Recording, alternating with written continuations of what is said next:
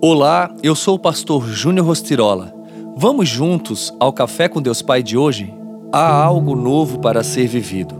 Não que eu já tenha obtido tudo isso ou tenha sido aperfeiçoado, mas prossigo para alcançá-lo, esquecendo-me das coisas que ficaram para trás e avançando para as que estão adiante, prossigo para o alvo, a fim de ganhar o prêmio do chamado celestial de Deus em Cristo Jesus. Filipenses 3, 12 ao 14.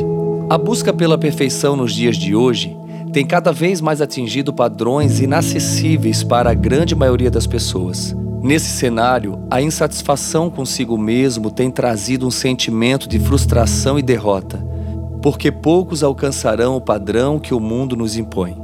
Comumente fazemos planos acerca de coisas como carreira profissional, aquisições patrimoniais, uma velhice confortável, mas pouco espaço temos dado ao que realmente importa, que é pavimentar o caminho em direção ao reino do nosso Pai, servindo-lhe por meio do nosso chamado.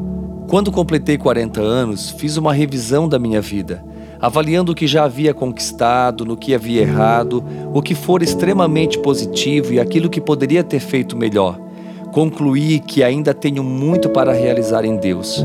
Existem pessoas que vivem acorrentadas ao passado. Essas pessoas parecem sempre sentir falta do que viveram ou sentir dor eterna pelo sofrimento vivenciado. Contudo, por mais que o seu passado tenha sido bom, lembre-se que ele ficou para trás. Não lhe pertence mais. Nesse sentido, precisamos fazer como Paulo Julgamos o passado e o presente e avançamos para o futuro, porque não podemos viver do que já aconteceu. Viva o presente e ande em direção ao futuro, porque o melhor está por vir em Cristo. Há algo novo para ser vivido.